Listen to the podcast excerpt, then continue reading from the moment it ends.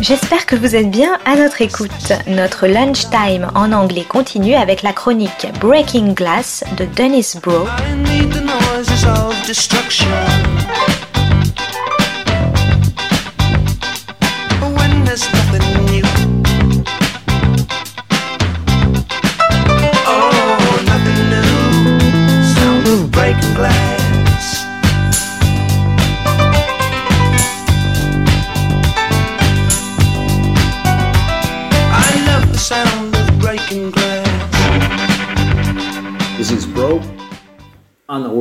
Beat, Breaking Glass. Today's episode, Cannes 2021. The best lack all conviction, while the worst are filled with a passionate intensity. It may be a bit cruel starting with Yeats' summary of his era in his epic poem, The Second Coming, but unfortunately, it's a somewhat accurate distillation of both the organization and the films of this edition of the world's leading film festival. This post COVID confinement version of the festival featured maximum healthcare restrictions for the Cannes elite and minimum restrictions for everyone else. Thus, to enter the Palais, where the competition screenings are held amid the splendor of the red carpet, you are required to have either a QR barcode proving two shot vaccination in France or a 48 hour COVID test. It's mandatory in France to wear a mask inside, but for the opening ceremony, attended by the French Riviera and Global 1%, both Variety and Screen reported that as soon as the lights went out, many of the elite removed their masks and were not reminded by ushers to put them back on. Meanwhile, for the majority of screenings, stocked with lower level press and students, and many of which are now moved out of Cannes and are a 45 minute bus ride away, there were no health restrictions. This year, the entire festival bureaucracy has moved online, which caused much initial chaos. While the streaming services and their digital monopolies are being kept at a distance, not allowed entry into the main competition, the virtual rules the festival.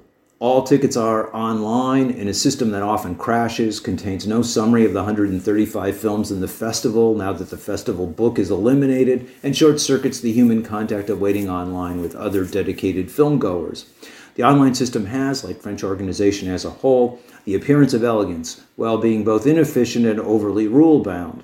What makes it work is that the French people staffing the festival are able to help as they can, humanizing this mechanization just as they have always done with earlier versions of French bureaucracy. But once the system is automated, those lacking technical expertise are practically useless. What used to be the press room still exists, but this year there are no computers since the usual sponsor, Hewlett Packard, dropped out. The room is nothing but a series of electrical outlets and remains most often empty. What a perfect symbol of what has happened to the press over the last decade as hedge funds buy up newsrooms, deplete the staff, and sell off part of the real estate, gutting major papers. In a rapidly deteriorating world plagued by multiple pandemics involving climate change, COVID, drugs, inequality, and racism, the usual blather about the sanctity of the auteur or the cinema director, since the films they make are often not confronting these problems, sounds simply like French industry speak. Indeed, that's what it is, as the French cinema and theater owners are using this year's edition to relaunch their films now backlogged from COVID, with over 450 films vying for attention as they are poured onto the market after the lockdown, and facing the American streaming services who used the lockdown to launch their films online. Because of the restrictions, also, there is very little product or presence here from the BRICS those countries, uh, Brazil, Russia, India, China, and, and South Africa, which together account for 40% of the world's population. This is a major shunting aside of what is supposed to be a global festival. The best do not lack all conviction, but much conviction is shunted aside or squandered in NGO gobbledygook, such as the Chadian director Mahamat Saleh Haroun, who makes very good films like The Screaming Man about the poverty in neo-colonial Africa, but who told the Western press that he was not Chadian, but rather he spoke the global language of cinema. Well intentioned but somewhat empty also is a special section called Cinema for the Climate. At this point, if that cinema is not exposing the fossil fuel companies or industrialized fishing magnates, which are destroying the land and the oceans, it's really engaging in greenwashing, which most often, instead of combating these companies, proposes individual solutions to the global problem.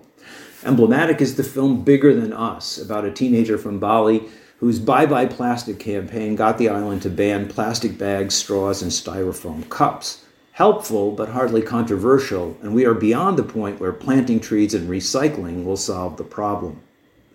The best entry in terms of films was the fourth level competition film, The Gravedigger's Wife, about a Somali villager who has only a shovel to earn his daily bread, which he does by pursuing hearses and offering to bury the dead. His wife has kidney failure and will die if he does not come up with 5,000 American dollars, some no one he knows possesses. The film is touching about his and her desperation, and in the end, just as all seems lost because the doctor will not perform the operation to save her without the money, a contemporary miracle occurs.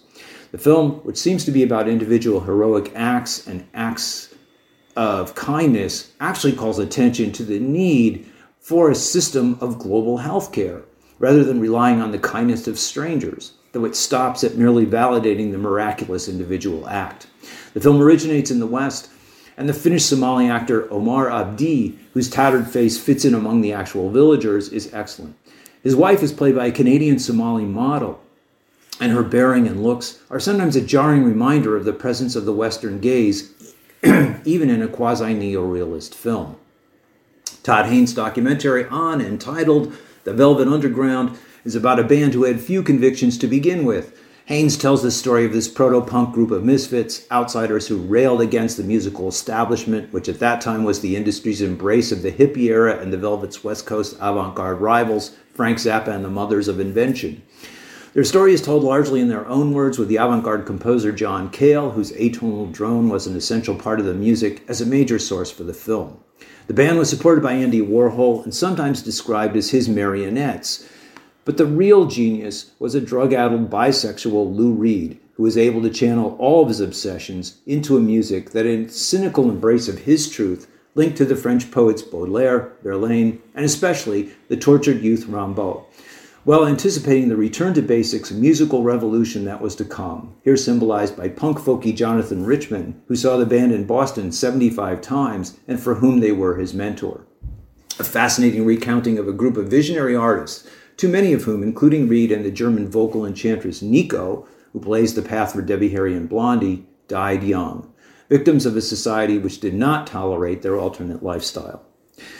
The worst are filled with passion and intensity might have been Yeats's review of the festival opener Annette, which Le Monde, doing its part to restore French cinema, gave its highest rating, four stars. Leo Carax is a talented director who makes cinema that is, de- that is, depending on your taste, highly provocative or fairly pretentious, films like Holy Motors.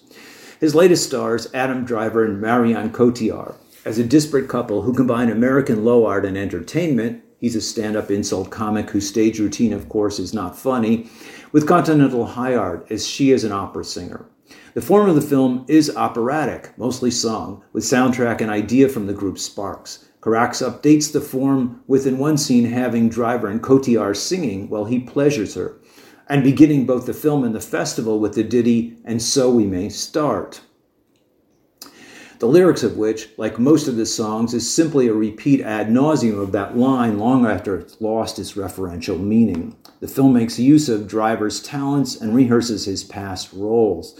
As a robed boxer about to go on stage, shot from behind and looking like his Vader character from Star Wars, as out of control lover from Girls in the song Sex Scene, and as employing his gorgeously melodious voice, which was the revelation of A Marriage Story. Onto a Hollywood tragedy, a la the boating death of Natalie Wood, often attributed to her husband Robert Wagner, Carax grafts a criticism of the vacuousness of American entertainment in the form of the driver character's brutality in his treatment of the underused Cotillard. But the film overexaggerates the brutality, defining it as coarseness rather than as violence, while conversely not showing enough of it in the way Scorsese does in the far better New York, New York.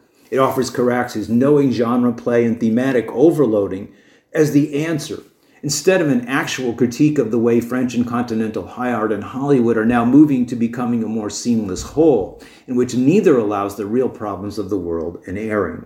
Annette is full of sound and fury, but signifies little. Falling into the same category was The Hill Where Lionesses Roar, which features three teenagers discontent with their lives in a Kosovo cleansed in this film of all its meaning as brutal sight of destruction, with a mosque in the background the only signifier of its history. Instead, the film is mostly about three teens frolicking on a hill, in the water, in a hotel, and that's about the beginning and end of it.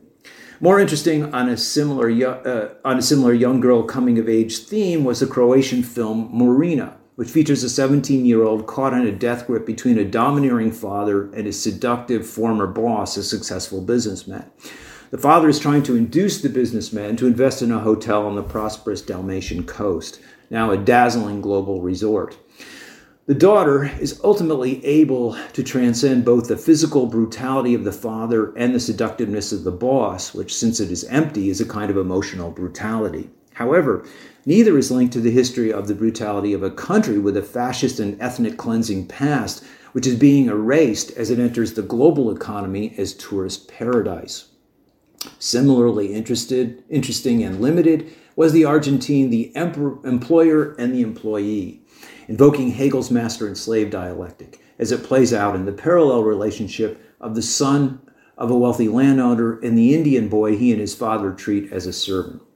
In the end, the Indian gets his revenge expressed in a bitter smile, but the revenge also dooms him in a way that suggests incorrectly that the only way out of this relationship is mutual self destruction. The antidote is provided in a passage from a documentary essay Mariner of the Mountains, about a Brazilian journalist, Karim Aïnouz, who journeys to Algeria in search of his father's village. He quotes Frantz Fanon's passage from his essay on violence that says that when the colonized realizes he or she is equal to the colonizer, that is the beginning of the end of that relationship. We then see Algerian youth chanting murderous regime as they come to their own realization about a government that is selling them out. Here, the passion and intensity is directed and purposeful, and the conviction of the youth of this generation is sincere. This is Broe on the World Cinema Beat, Breaking Glass. Oh, Dennis Broe is the author of Film Noir, American Workers and Post-War Hollywood, Class Crime and International Film Noir, and Maverick or How the West Was Lost. Is hyper-industrialism and television seriality the end of leisure and the birth of the binge?